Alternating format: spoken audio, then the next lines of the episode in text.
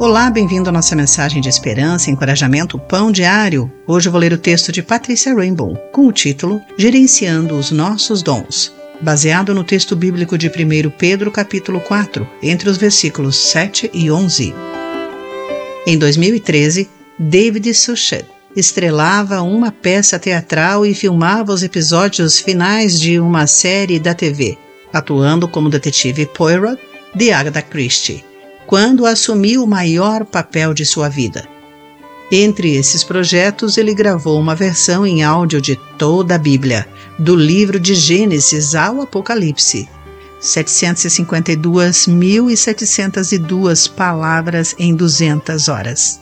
Suchet conheceu a Cristo como Salvador pessoal após ler Romanos, numa Bíblia que encontrara num quarto de hotel. Ele chamou o projeto de uma ambição de 27 anos. Senti-me motivado. Fiz tantas pesquisas em cada etapa que mal podia esperar para começar. Nesse projeto, ele doou seu salário.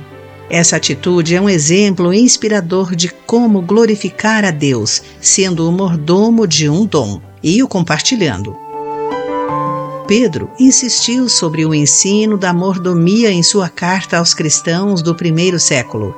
Perseguidos por adorar a Jesus, não a César, eles foram desafiados a se concentrar em viver para Deus, alimentando seus dons espirituais.